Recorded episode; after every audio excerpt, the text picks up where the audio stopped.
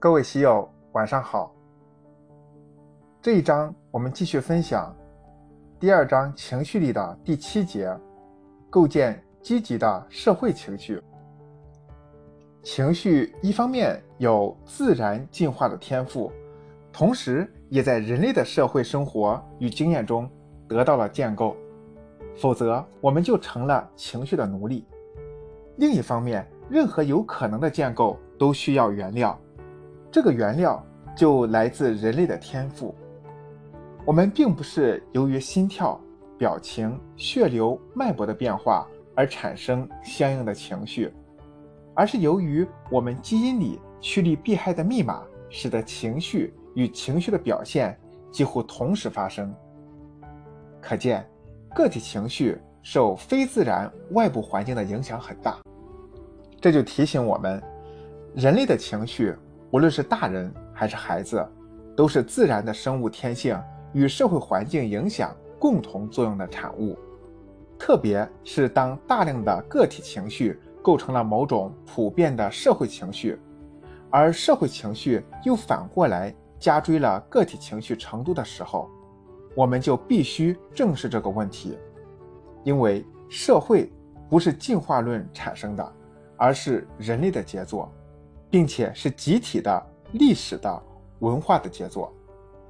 事实上，虽然个体的心理状态并不能完全从情绪上窥得一斑，但不可否认的是，情绪是心理状态最容易从外部观察到、体验到和测量到的。这一点，对于社会上的每个人来说都是成立的。个体情绪通过心理感受。构成社会存在感。人终其一生都在与世界、他人、自我的关系中发现、确立自身切实的存在感。存在感与内心的深层焦虑是息息相关的，而这种焦虑来自生存、生活与生命三个层次的需求。存在心理学家认为。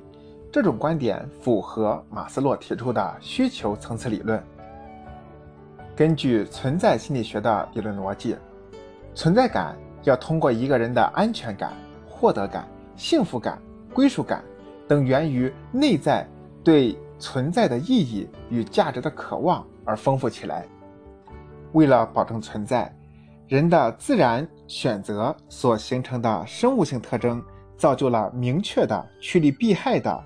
人类脑神经结构与激素分配规律，而社会性存在客观要求又把人类这种对社会的适应与参与作用到人类的文化遗传基因之中，从而让人们在保证基本生存的前提下，不断向着更高的美好生活需求进发，而美好生活的需求最终必然会通向。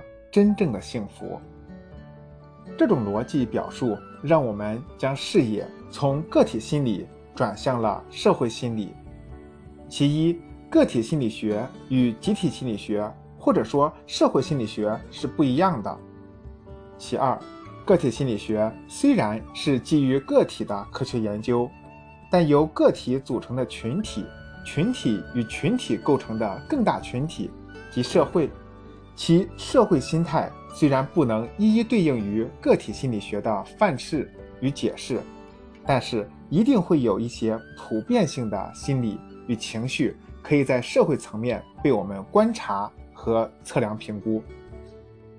其三，无论是个体心理学还是社会心理学，我们运用这些科学的目的，当然可能是探索本质，但更现实的选择，则是通过科学。